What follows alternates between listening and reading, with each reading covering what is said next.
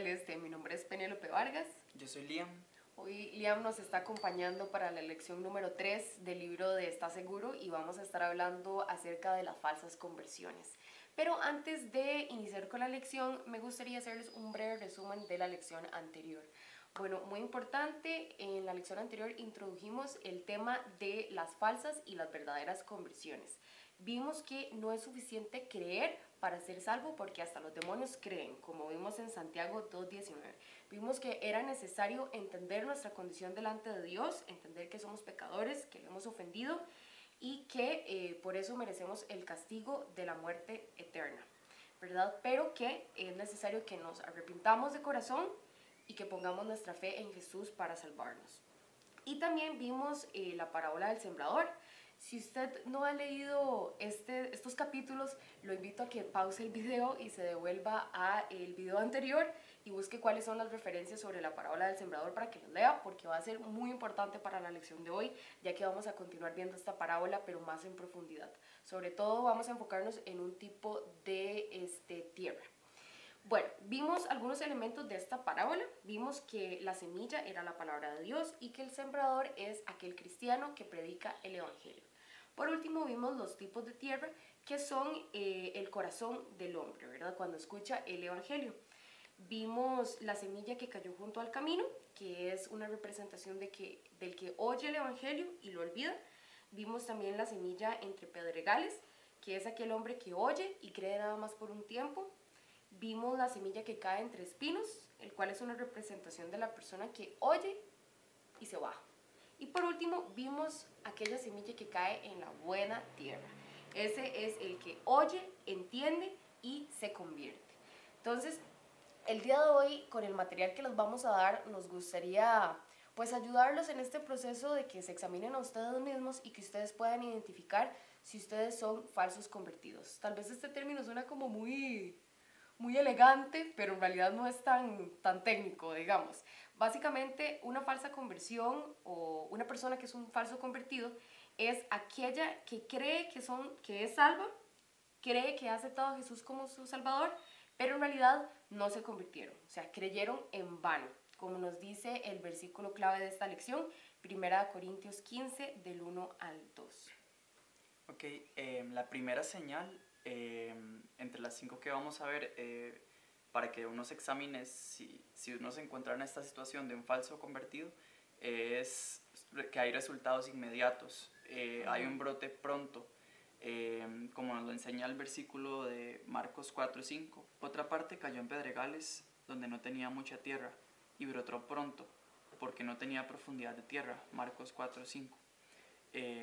un brote pronto como resultados inmediatos se da por dos razones.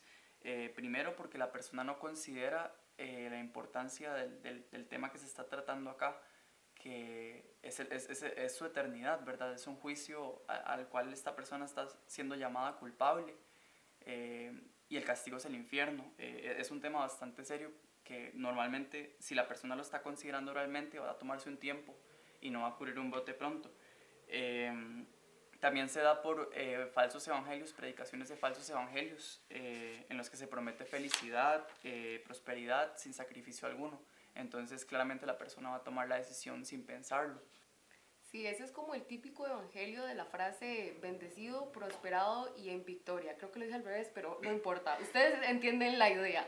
Digamos, el punto es que a veces las personas se dejan ir, ¿verdad? Por el tema de que es que si usted acepta a Jesús, usted va a hacerse multimillonario. Es que si usted acepta a Jesús, va a tener todos estos carros, Dios le va a dar demasiada riqueza. Y realmente ese no es el punto principal del Evangelio. Nosotros no deberíamos de seguir a Jesús por un tema de felicidad o por un tema de recibir cosas materiales, sino por un tema de justicia. Porque como dijo Liam anteriormente, o sea, el tema del juicio es un tema urgente que no vamos a poder escapar. En el momento en el que nos muramos vamos a tener que enfrentar este asunto con Dios. Es por eso que aceptamos a Jesús en nuestros corazones, para salvarnos de la ira venidera, para poder tener justificación en el día del juicio. De hecho, Proverbios 11.4 dice, no aprovecharán las riquezas en el día de la ira, o sea, en el, juicio, mas la justicia librará de muerte. Em, bueno, el, principal problema como con este evangelio de la prosperidad es, bueno, su contrariedad con lo que nos pide Jesús en su evangelio verdadero eh, para seguirle a Él, para ser salvos. Él nos pide un cambio radical. Él nos pide renunciar a muchas cosas. Él nos dio muchos ejemplos eh, muy gráficos como de renunciar a, a, padre y madre, ¿verdad? abandonar eh, a su familia, abandonar a su padre cuando lo, lo están enterrando, ¿verdad? Eh, hay muchas cosas a las que hay que renunciar por seguirlo a Él, hay muchos sacrificios y el Evangelio de la Prosperidad eh, promete felicidad y éxito sin sacrificio alguno, entonces por eso la persona toma la decisión, pero como dijo Penélope, al final eh, cuando llegue el juicio, esta persona, esa felicidad no le va a servir de nada, toda esa felicidad de, de ese Evangelio y, y, si no tiene la justicia que, que, se recibe por el Evangelio, por ser salvos bíblicamente, va a recibir ese castigo eterno.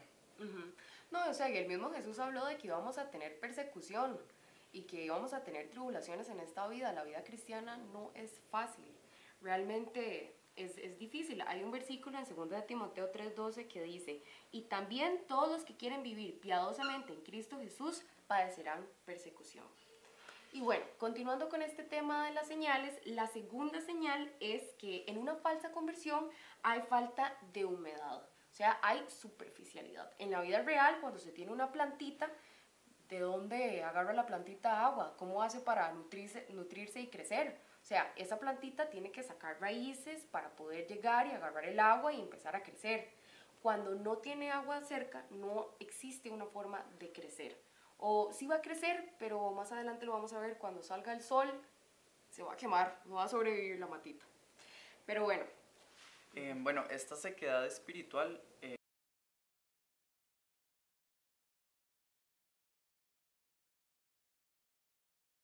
esta falta de humedad se puede expresar como en un sentido más claro en, el la forma en la que se expresa una persona, eh, específicamente con las cosas espirituales, por la forma en la que habla sobre la Biblia, por ejemplo, sobre, sobre Dios, sobre Jesús, sobre el Evangelio y sobre el cuerpo de Cristo, sobre la iglesia.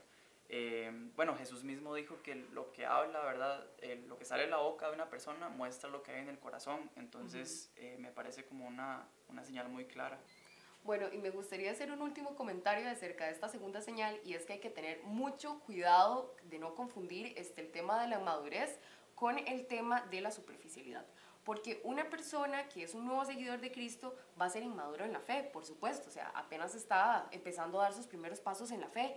Pero el problema es que el falso convertido es superficial aún después de muchos años como creyente. O sea, es una persona que tiene una espiritualidad seca. Por fuera aparenta ser una persona llena de Dios, llena de, la palabra de Dios en, en todo. Pero por dentro su relación con Dios es completamente seca, es inexistente. Bueno, y esto nos ayuda a introducir un poco la tercera señal, que es que un falso convertido no tiene raíz, no tiene profundidad. Y esto se puede también relacionar con el hecho de que el falso convertido tiene una falta de carácter profundo. O sea, no hay profundidad ni en su andar ni en su hablar. No tiene raíz y por, por esta razón todo el crecimiento es hacia arriba. Por eso la persona tiene que intentar de maquillar su parte externa. Em, bueno, un ejemplo claro de esto, como que vemos cotidianamente es, bueno, esta persona que va a la iglesia, ¿verdad? Que se comunica eh, verbalmente como con los dichos que se utilizan en la iglesia, como los modismos y todo esto. Que ora em, lindísimo. Ajá. y que, bueno, ora, ora de una forma toda elegante, ¿verdad? Enfrente de todas las personas, ¿verdad? Viste de determinada forma, ¿verdad? Y, y, y asiste los domingos, ¿verdad? Pero detrás de todo eso, ¿verdad? Eh, en su vida privada, eh, con su familia se comporta de una forma completamente diferente, ¿verdad? Con sus amistades, eh, tiene pecados que no está dispuesto a abandonar ni a tener una batalla con ellos. Eh, así, así se vería esto como de una forma clara en la vida de alguien. Eh, en un ejemplo, en un ejemplo, ¿verdad? Sí, o sea, es básicamente como esa persona que es un lobo feroz, malo, pero que se viste de oveja para mermar esa apariencia. Y bueno, muchas gracias por acompañarnos en el video de hoy. Este, nada más vamos a ver dos señales, pero por favor estén atentos al canal de YouTube porque pronto va a venir el segundo video em, en el cual explicaremos las otras dos señales de un falso convertido. Muchas gracias, bien, por acompañarnos. Gracias. Chao. Chao.